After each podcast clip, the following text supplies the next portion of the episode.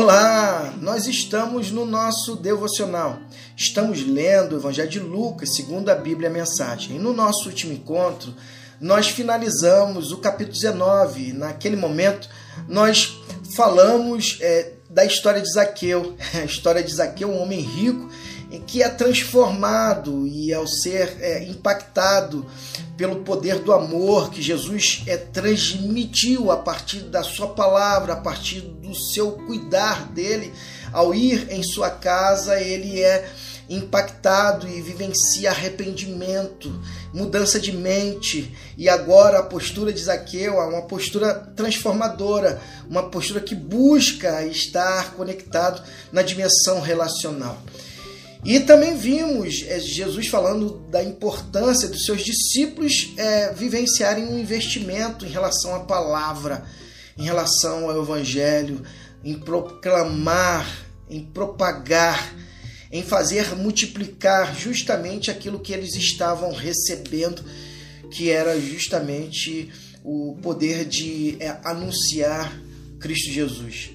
Também vimos Deus em pessoa adentrando a cidade, ali sendo ovacionado, em cima de um jumentinho humilde, é, se fazendo homem como é cada um de nós e é, com uma única diferença e importantíssima diferença.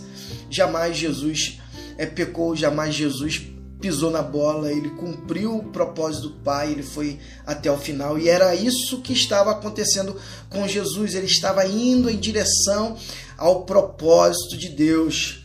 Se Deus tem um propósito na sua vida, vá em direção a Ele, tenha certeza que Ele tem um propósito no seu viver.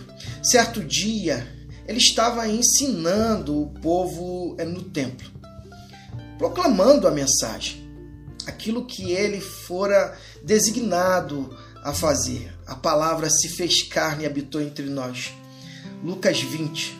Os principais sacerdotes, os líderes religiosos e os líderes do povo exigiram: mostre-nos suas credenciais. Quem deu a você autoridade para falar e agir desse modo? Jesus respondeu: Primeiro farei, farei uma pergunta a respeito do batismo de João. Quem deu autoridade a ele?